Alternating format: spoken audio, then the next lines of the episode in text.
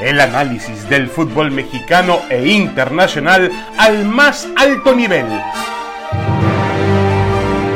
Aquí inicia Fútbol de Altura. Damas y caballeros, bienvenidos, bienvenidos. Aquí estamos en Fútbol de Altura, este podcast de ESPN como, como todas las semanas, en compañía de Roberto Mezjunco. Hoy no está Paco Gabriel de Anda, pero le mandamos un, un, gran abrazo. Eh, Roberto, ¿cómo estás? Te saludo con mucho gusto con, con realmente esta noticia que, que mm, a ver, eh, yo creo que ha generado mucha polémica. Yo la verdad no entiendo a aquellos que, que, que critican a Dani Alves por la edad que tiene para venir al fútbol mexicano. Habría que entenderlo, razonarlo, que si Dani Alves tuviera cinco o seis años menos, pues no vendría el fútbol mexicano.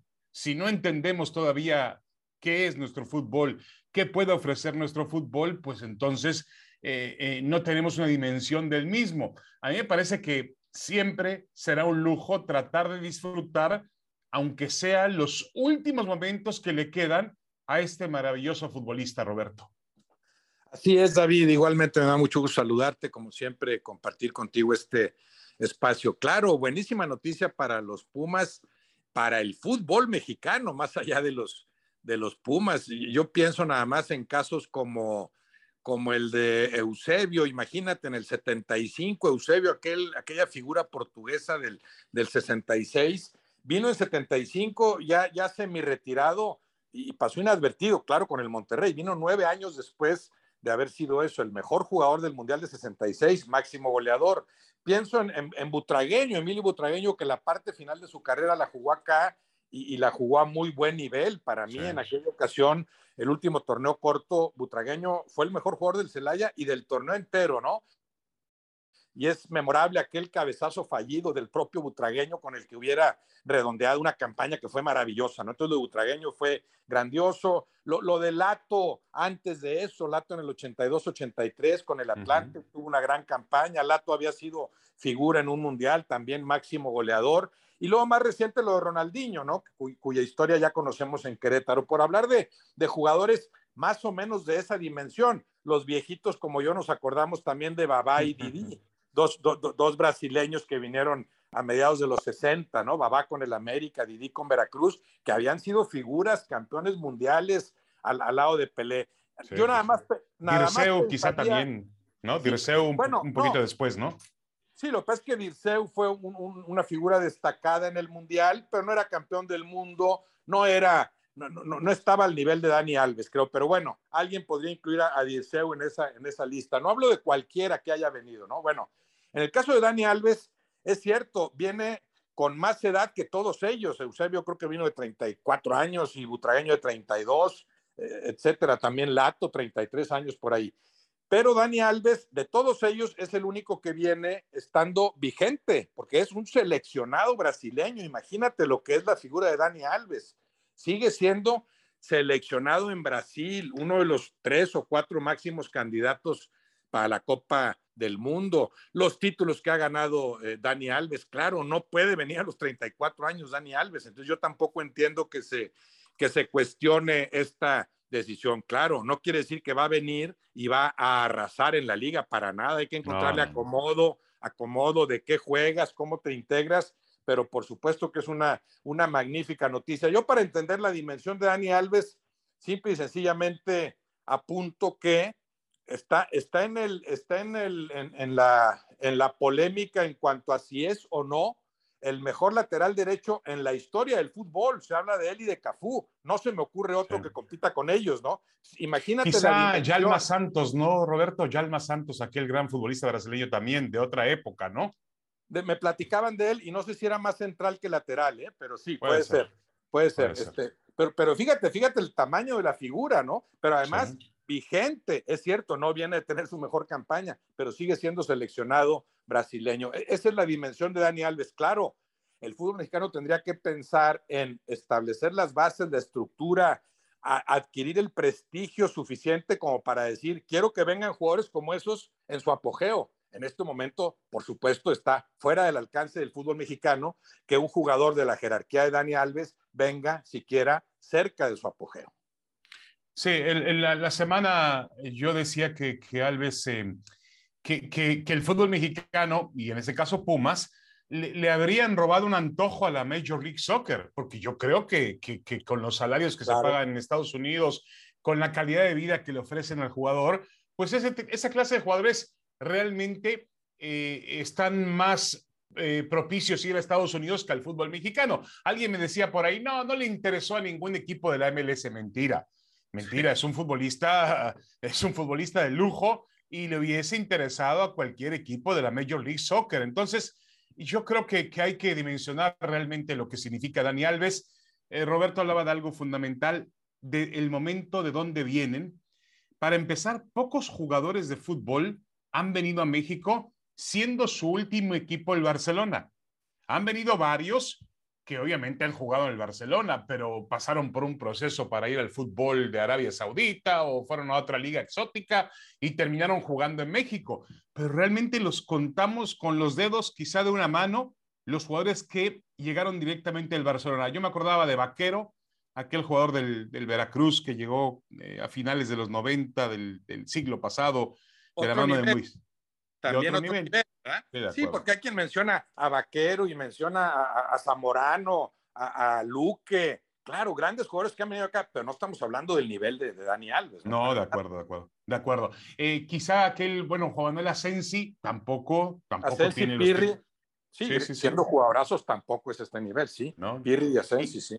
Me recordaban, Roberto, obviamente no es de nuestra época, eh, que en el 37 por la guerra civil también llegaron grandes eh, jugadores, ah, claro, Sí, sí, yo no hablo de Lángara, pues claro, yo no Lángara, Martín Bantolrá, que vino para el Atlante, eh, Urquiaga, Iborra, es decir, futbolistas realmente de gran seguramente eran grandes, grandes futbolistas, porque que haya sido hace 50, 60 o 70 años, no, no demeritan el hecho de que en su momento, por un conflicto bélico que, que ocurría en España, eh, han venido grandes futbolistas a, México. Pero, pero sí, yo creo que lo de Dani Alves está ahí. El, el tema enseguida, Roberto, es para todos dimensionar la capacidad de Alves con los resultados que puede obtener Pumas. Yo tampoco diría que Pumas está para campeón con la llegada de Alves, pero sí insistiría en que eh, las pretensiones de Pumas deben cambiar. Sí, claro, claro. Bueno, eh, eh, incrementas lo que sea, aunque sea un poquito, pero incrementas tus probabilidades de éxito. Es evidente que los Pumas en este momento tienen el plantel más fuerte que han tenido en, en 10 años. Eso es obvio. La, gran duda era que, con quién van a suplir a dos jugadores particularmente, ¿no? A Talavera y Mozo. Lo de Talavera, para mí, se está despejando alentadoramente para los Pumas. Lo de Julio González ha sido maravilloso hasta el momento está en vías Julio González de, tener una campaña que digas, en este momento ya tiene mejor nivel que Talavera, evidentemente en declive Talavera, ¿no? Entonces, lo de la portería parece que lo están resolviendo por lo que se le ve a Julio González. Y laterales, claro que también tienen, ¿verdad? Bueno, eh, Alderete ha, ha, caído perfectamente en el equipo, todavía cuentan con Efraín Velarde, aunque esté participando menos, tienen... Benevento, tienen, tienen laterales para, para cubrir esa posición. A Dani Alves me lo imagino jugando más adelante, es cierto, no lo vas a poner de lateral, que ya sabemos que es un lateral mediocampista extremo, jugando en CEU a las 12. Yo no sé si, si ya con lo que le invirtieron los, los, Pumas, que eso, que eso sí me llama la atención, lo que tú mencionas. Por supuesto que en la MLS lo querrían todos. ¿Cuántos más equipos del fútbol mexicano quisieran a Dani Alves? ¿Cuántos en Brasil? y algunos en Europa. Más adelante sabremos por qué Dani Alves decidió venir a México, porque aquí no es nada más dónde vas a jugar, sino dónde vas a vivir, todo eso, qué, factores tomó en cuenta como para optar por los Pumas y, qué ha pasado con el presupuesto de Pumas que de repente parece haberse disparado, ¿no? Bueno, si, si tienen ya un presupuesto de tal nivel como para reforzarse como lo hicieron, no solo con Dani Alves, sí tendrían que contemplar para sacarle más jugo a Dani Alves para empezar, no jugar al mediodía, que sé que es algo difícil, hay una tradición, la televisión ahí tiene mucho que ver, lo que tú quieras, ¿no? Pero no me imagino a Dani Alves jugando más de media hora con el sol de CU al mediodía, ¿no? Y la otra es encontrarle acomodo, en qué posición. Yo me lo imagino más como mediocampista, o sea, un equipo que, que, que, que, trabaje, no alrededor de Dani Alves, pero sí que, tenga un trabajo tal que permita que Dani Alves rinda sin tantos esfuerzos, sin cubrir, sin pisar las dos áreas, ¿no? Jugando en medio, que tendría capacidad de sobra para hacerlo. Ahora, está Salvio, Del Prete, Dineno, Diogo, por hablar de, los jugadores con los que inició ayer en Pachuca, ¿no? El, equipo de Pumas. Claro que necesitarías más gente de, de esfuerzo, de recuperación de balón, de ir y venir, como para darles cabida a todos ellos, más Dani Alves. Sí, de acuerdo, de acuerdo. Y entendiendo que el, que el fútbol mexicano es un, eh, hay un tema de, de, mm, a ver, de orografía que tiene que ver con las diferentes altitudes, juegas a nivel del mar, de pronto subes demasiado eh, y todo eso afecta a, a, un atleta profesional de alguna manera y más a uno que tiene 39 años, yo estoy de acuerdo. Y el fútbol mexicano no es fácil en, en lo físico de ninguna manera, por más que digan que, bueno, no tiene el nivel de las grandes ligas europeas, correcto, pero en, en su manera de ser, en su propia condición, el fútbol mexicano es, es difícil, te aprietan y, y te, te enciman. Yo creo que para él, un jugador, para un jugador eh, que actúa como defensa y que además aporta la ofensiva, como es el caso de Dani Alves, estoy de acuerdo contigo, Roberto, me parece que eh, André Lilini le puede encontrar otra otra ubicación en el, en el campo de juego, donde igualmente va a lucir o debe lucir el jugador brasileño. El tema de la, del presupuesto, según tengo entendido, pues es el tema de la televisión, ¿no? Que, que, le pagaron los derechos de televisión a, Pumas y eso obviamente les dio dinero fresco para invertir. Em, eh, yo creo que Pumas siempre tiene que invertir mucho en fuerzas básicas uno dice, bueno, es que si lo de fuerzas básicas no son juegos pirotécnicos, no va a llamar la atención como traer a Dani Alves o traer a Salvio o traer una gran figura, pero es importante invertir en fuerzas básicas. Puma lo ha hecho muy bien. Realmente, eh, Roberto, la cantera que tienen, las instalaciones que tienen en cantera son de primer mundo, maravillosas, increíbles.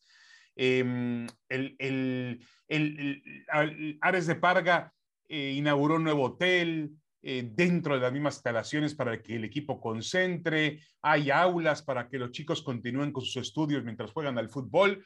En ese sentido, Pumas lo ha hecho muy bien. Yo creo que Pumas tiene que, obviamente, contratar buenos jugadores extranjeros, refuerzos, pero nunca olvidar que la parte más importante del club, la idiosincrasia del club, se refiere a los jugadores mexicanos y a la producción de esos jugadores mexicanos. Y también algo, Roberto, que yo veía y que me parece que es un punto interesante a tomar. El joven, el chico que está en Pumas viendo el entrenamiento del primer equipo, conviviendo con, con, el equipo em, mayor, pues también tiene una inspiración en Dani Alves aprenderle, ver lo que hace, cómo se comporta, cómo juega en el campo, cómo se mueve. Y eso es un aprendizaje que eh, a la par significa la llegada de este futbolista brasileño.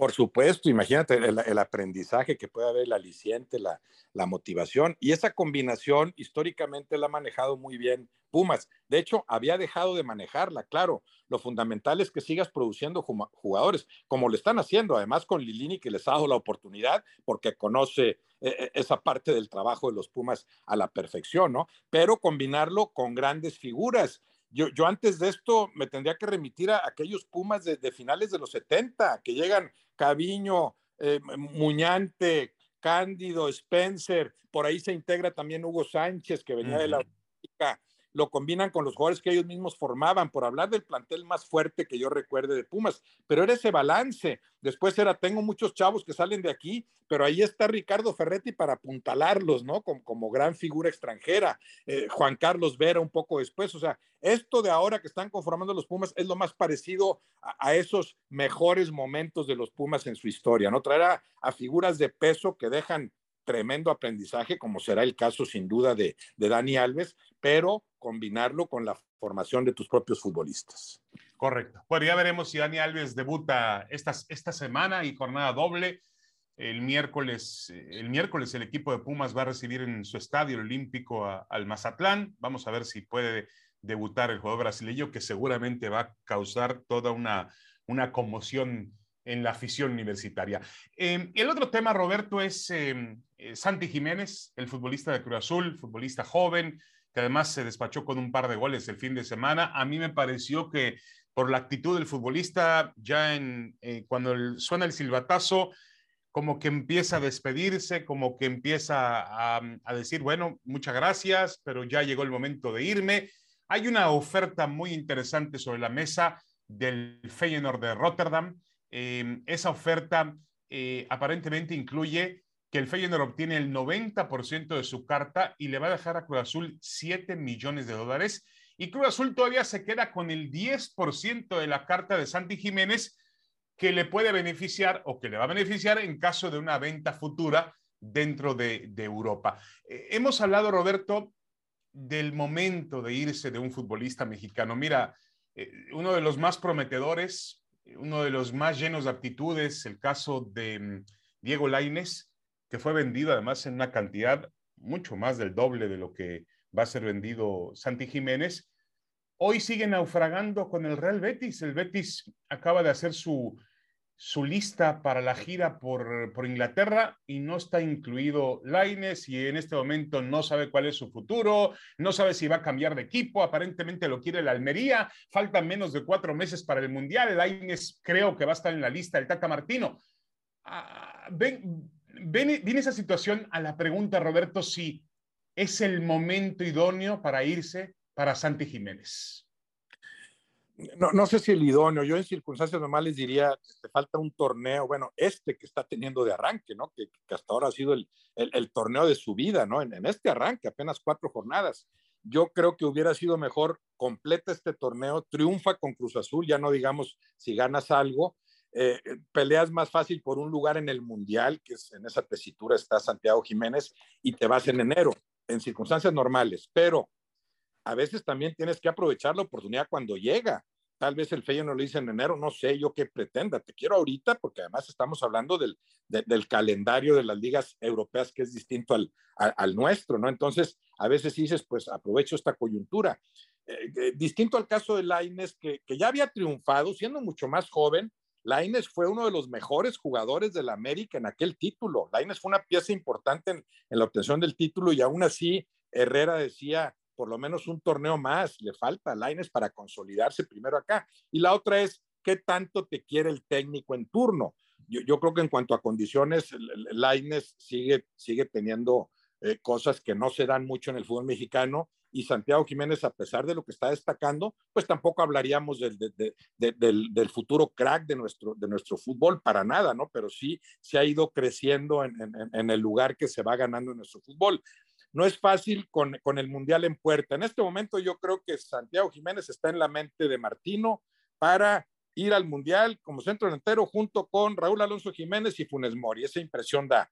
¿Qué pase, qué, qué, qué, qué vaya a pasar con él jugando en Feyenoord? Pues no lo sabemos, pero por otro lado, a veces tienes que correr esos riesgos, ¿no? Y me imagino que de salida en lo económico, como tú mencionabas, hay un beneficio para el Cruz Azul, un beneficio para el propio Santiago Jiménez. A mí me parece válido que tome este riesgo. Sí, no va sobre seguro. Es muy importante si te pide o no el técnico. El caso de Close que te conozca. No sé si eso pasó con Laines. Con Laines, uh -huh. me da la impresión que era más el papá como promotor que dice tenemos que aceptar esta oferta sin pensar tanto a futuro en lo futbolístico y ese precio lo está pagando. Laines en este momento debería estar dos o tres escalones arriba de lo que está en, el ámbito del fútbol internacional, ¿no? Entonces, a mí me parece bueno que, tome este riesgo Santiago Jiménez.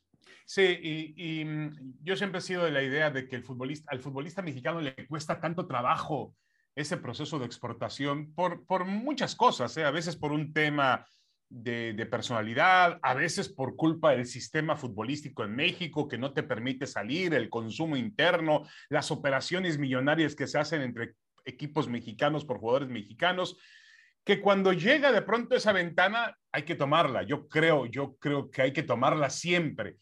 No sé qué vaya a pasar en el futuro con Santi Jiménez, luego se pueden complicar, insisto, las cosas, aunque si él tiene la calidad todavía está en una franja muy interesante para poder propiciar esa exportación.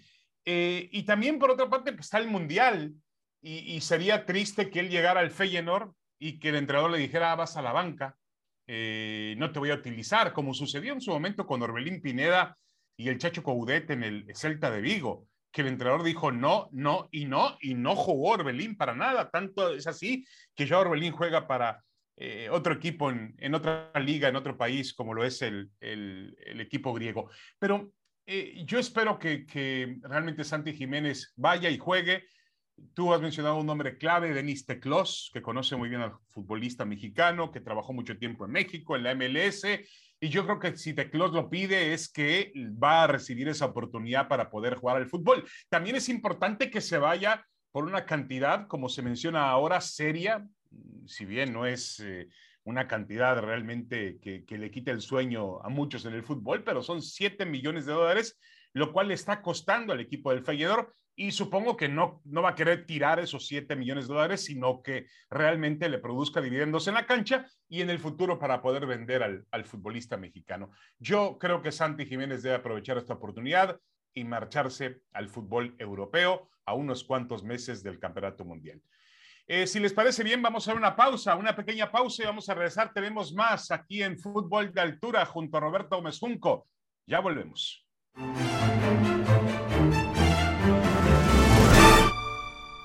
Damas y caballeros, regresamos, regresamos. Esto es Fútbol de Altura, el podcast de ESPN. Aquí estamos junto a Roberto Gómez Junco. Eh, Roberto, lo que dejó la... Bueno, tenemos ya, ya empezó ese torneo a tener una, presión importante en cuanto al calendario, ¿no? Empezamos con las jornadas dobles, que van a existir muchas a lo largo de este, de este torneo, obviamente por la premura del tiempo, por el hecho de que el Campeonato Mundial de Fútbol está cerca, así que tenemos jornada doble, pero a mí lo que me parece realmente inaudito es cómo en el fútbol eres tan bueno o tan malo como lo fue tu último resultado. Ahora se habla en el, en el medio, pues en el medio vamos a hablar de las redes sociales, supongo que son aficionados, algunos especialistas hablan de que Fernando Ortiz no debe continuar como entrenador del América después de la derrota en Tijuana el sábado y también de que Ricardo Cadena pues no es el entrenador idóneo para Chivas después de lo que ha sido este inicio de torneo incluyendo también la caída el viernes en Las Vegas contra la Juventus por dos goles a cero. Realmente, eh, Fernando Ortiz y Ricardo Cadena, Roberto, no han podido quitarse esos grilletes que los señalan o que los atan a ser entrenadores interinos de América y de Chivas. Creo, David, que, que aunque se parezcan, no son casos iguales, ¿no? para mí desde el cierre del torneo anterior fue más convincente lo de Fernando Ortiz con el América, claro, también con otro plantel, que lo de Cadena con las Chivas. Y también ha jugado mucho mejor el América en este arranque de torneo que las Chivas, mucho mejor, con un plantel más rico, evidentemente. Y no hablo de la más reciente actuación, que fue muy pobre la, actuación del América en Tijuana claro, con el desgaste de esta gira para jugar con equipos europeos y todo lo que eso implica. Entonces, sí los veo como casos distintos. Sí pensaría yo en, que en el caso de Cadena, si no ves evolución, si, si no ves que el equipo eh, eh, funcione como, como debería, sí puedes contemplar esa posibilidad. O sea, me serviste como emergente, la libraste en el cierre del torneo anterior, pero no me está convenciendo lo que hagas en esto. O sea, yo entendería que en el caso de Cadena, se estuviera pensando internamente en removerlo o no. El caso de Fernando Ortiz me parecería increíble que en este momento siquiera les pase por la mente, oye, buscamos otro técnico para ir a América, para nada, para nada. Por lo que ha jugado, por cómo cerró, por cómo abrió este torneo, por cómo se maneja, cómo explica, cómo diagnostica, yo sí creo que son casos muy distintos. Lo de cadena, no descartaría yo esa posibilidad que estuvieran pensando en otro. Lo de, lo de, lo de Ortiz simplemente sería sería ridículo, ¿no? Que ya estuvieran pensando siquiera en eso. Sí, uno se pregunta cuál es la realidad. Si lo que vimos el sábado en, el Estadio Caliente en Tijuana, bueno, América, de acuerdo contigo, perdido, una América sin ideas, sin, sin la capacidad de generar fútbol, cometiendo graves errores que al final le cuestan el resultado. O el América de aquel primer tiempo contra el Manchester City, a media semana, que realmente volaba en el campo de juego. Entiendo que aquel era un partido amistoso, pero también entiendo que el funcionamiento de un equipo no puede variar tanto de, de, unos días a prácticamente en solamente algunos días. Esta América puede jugar mejor y estoy totalmente de acuerdo contigo. Fernando Ortiz tiene el crédito por ahora. Parece que ya se nos olvidó que sacó al equipo del último lugar, lo llevó a pelear por el campeonato y creo que eh, todavía está en un inicio de temporada con mucho ajetreo. Estos partidos internacionales obviamente le van a afectar, pero también le van a hacer bien al América y al fútbol mexicano medirse ante esa clase de contendientes a media semana. Imagínense usted el América, el calendario del América va, mm, va a jugar el América contra el Real Madrid y después, si no me equivoco, el América tiene, ha postergado su partido de esta fecha doble, va a la cancha de León, ¿sí? Va a la cancha de León el América. Así que creo que tiene juegos interesantes. Luego tiene que enfrentar al FC también por la League's Cup.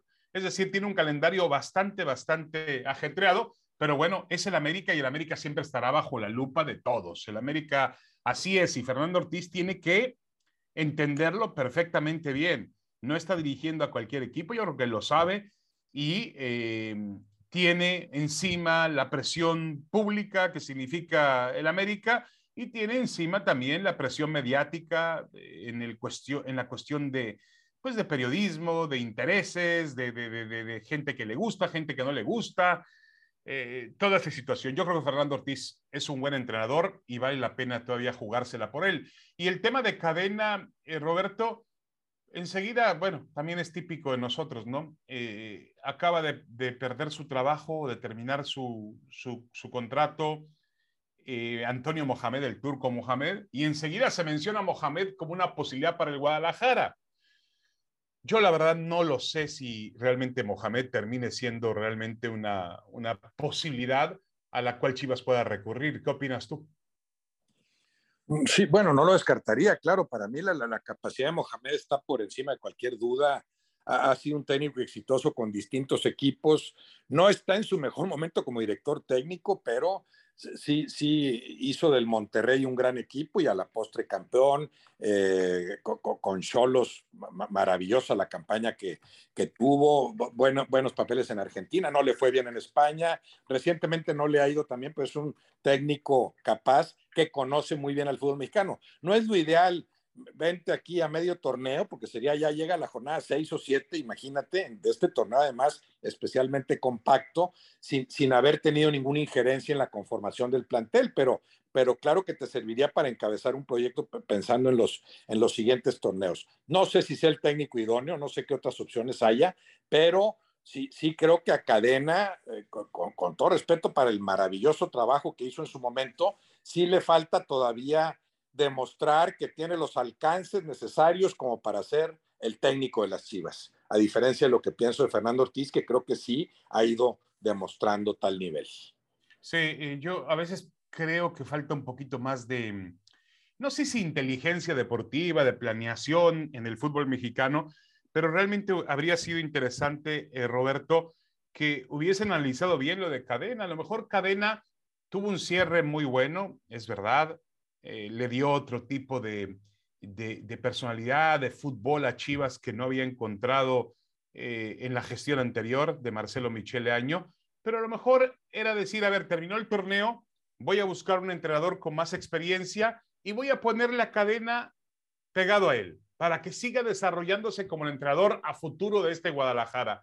Pero a veces no hay esa capacidad de trabajo en el fútbol mexicano de, o esa capacidad para pensar y bueno, otra vez Chivas, ahora lo que está haciendo es, eh, me parece a mí, desgastando a Cadena, porque lo está desgastando, y quizá Cadena le falte todavía preparación y experiencia para poder tomar a un equipo como el Guadalajara en la situación en la que está Chivas, ¿no? Lo entendemos así. Ya Santiago Ormeño jugó el, el, el, viernes unos cuantos minutos, creo que va a ser un futbolista interesante, algo que pueda aportarle al Guadalajara, pero hasta ahí nada más. Tiene que hacer funcionar a este equipo de fútbol, cosa que no ha logrado todavía eh, plenamente eh, Ricardo Cadena. Eh, ya agotamos el tema del América y finalmente, Roberto, la situación de, del, del fútbol mexicano, realmente seguimos viendo un ritmo y seguimos viendo partidos con mucha espectacularidad. El domingo, por ejemplo, me quedé viendo el Pachuca Pumas, que fue un 0 por 0 pero realmente fue un 0 por 0 muy atractivo. E, el segundo tiempo fue un, un, gran partido, ¿no? El primero, vamos a decir que aceptable, el segundo es un gran partido, sí, un 0-0 que pudo ser 4-4, o sea, increíble la cantidad de llegadas de ambos lados, dominio del Pachuca es cierto, pero capacidad de reacción también de los, de los Pumas hay, hay, atajadas de Julio González que son de, de, muy altísimo eh, nivel. Sí, coincido contigo. Fue tal vez la, la jornada 4, eh, así en términos generales, fue la menos convincente de, la, de las jornadas que llevamos, ¿no? Eh, fueron más fuertes las tres primeras, pero sí, me sigue pareciendo alentador e, e, este arranque de torneo. Ya estamos hablando de, rebasar la cuarta parte ¿no? de, la, fase regular, será rebasada ahora entre semana, pero sí, sí sigo, sigo eh, viendo con optimismo lo que ha sido este, este torneo previo a la Copa del Mundo. Sí, habrá que ver cómo le termina afectando el, el ajetreo de las jornadas dobles, que sabemos que físicamente exigen mucho y obviamente entendiendo que es un torneo express, un torneo muy rápido, muy compacto, en el que tendrás que eh, administrar muy bien tus recursos físicos, a tus futbolistas y tratar de sacar la mayor condición posible de, eso. Hay un tema, Roberto, ya para despedirnos, eh, que se refiere al asunto del Atlas. Realmente las insinuaciones de que el arbitraje realmente favorece al, al, conjunto del Atlas y también mancha de alguna manera los dos campeonatos del conjunto rojinegro y está también de alguna manera contaminando la mejor época en la historia del Atlas, que debe ser esta, sin, sin temor a equivocarme, por más eh, respeto que haya por, los, por la época del Pistache Torres y de otros grandes futbolistas del Atlas. Eh, no sé, Abel Verónico, no sé si el Tuca Ferretti, otra época eh, Ricardo Chavarín, pero eh, se, se, habla demasiado, o, hay, existe demasiada suspicacia por el tema del Atlas. No sé qué opinas tú, Roberto. Yo creo que lo que la, la, suspicacia o la sospecha que se genera no es directamente sobre el Atlas, es por lo que hay atrás del Atlas. Y quizá pasaba también en sus tiempos con el América, ¿no? Que finalmente eh, se creó hasta una leyenda urbana de que el arbitraje funcionaba para el América. Quizá en su momento fue así, pero, pero, pero yo creo que el punto medular siempre ha sido el hecho de lo que está atrás del América, el poder que significa el América. Y eso nos hace pensar o les hace pensar a muchos que el América tiene cierta influencia en la cancha y cierta ventaja. Creo que con el Atlas pasa lo mismo. No ayuda la personalidad de Alejandro Irragorri, no ayuda el hecho de que el hermano del Atlas, el hermano del presidente del Atlas sea hermano del secretario general de la federación, no ayuda la multipropiedad, no, no, no ayuda en ese tipo de cuestiones y me parece que se está lastimando injustamente la imagen de un equipo de fútbol que está haciendo época. Así es, así es. Podemos discutir cuál ha sido el Atlas que mejor ha jugado al fútbol. Lo que no se puede discutir es cuál ha sido el Atlas que más cosas ha ganado. Es este, ¿no? Eh, yo, yo, sí, claro, prefería el fútbol. Tú no habías sí, nacido, pero, pero, el que jugó. No, no, no, ah. desde antes. No, no, no, con Abel Verónico, Berna García, Pepe Delgado, jugadorazos, ¿no? Eh. Pero también porque entre el romanticismo y el fútbol como yo lo percibía pues a mis 12 o 14 años, ¿no? Este es el, este es el, el, el Atlas más sólido y más ganador por mucho, ahí están los títulos, pero además bien ganado en la cancha, es un equipo que domina a plenitud a lo que juega, pero es cierto, eh, estas, estas cuestiones extra cancha pues sí contaminan o pueden mancharlo. Yo creo que que, que, los dos títulos los ganó con todo merecimiento el Atlas, que fue mejor a cada uno de sus rivales en la liguilla, que es cuando hay que ser mejor, pero también es cierto que de 10 jugadas eh, arbitrales dudosas, en nueve lo favorecieron, ¿no? Entonces, con el Atlas también puede empezar a darse, y ya se dio un poquito en Toluca, con un penal que no le marcan a favor, ¿no? Puede darse esto que, esto que se revierta, que creo que sí se dio con el América en, en un plazo mucho más grande, ¿no? Al América mucho tiempo lo favorecieron y de repente era si perjudicas al América, quedas bien como árbitro. Muchas veces han perjudicado al América. Yo sí creo que, que, que, la línea de más arriba de decir, por favor, ayuden a mi equipo a ser campeón, en el caso del América desapareció hace décadas. Y en el Atlas se puede empezar a revertir eso, ¿no? Ante la duda, pues pito en contra del Atlas. El, eh, ante Tigres expulsan, bien expulsado a Camilo Vargas, ahí sí, uh -huh. son, sí, sí, sí, son, decisiones inobjetables. No ha contado el Atlas con, con Furch, no contó en un partido con Quiñones, que para mí sigue siendo su mejor futbolista. Camilo Vargas no arrancó este torneo como, como jugó el anterior y por eso le está costando al, le está costando al Atlas, que, que, al que ya enfrentan distinto los demás al respetarlo como bicampeón, ¿no? Eso lo tienen que saber en el Atlas, no tiene un plantel tan amplio y claro, lo otro es limpia todo lo demás, limpia lo de la multipropiedad, limpia lo de los parentescos, hayan surgido como hayan surgido, porque cualquier decisión que involucre al Atlas por lo menos va a despertar suspicacias, aunque para mí en este caso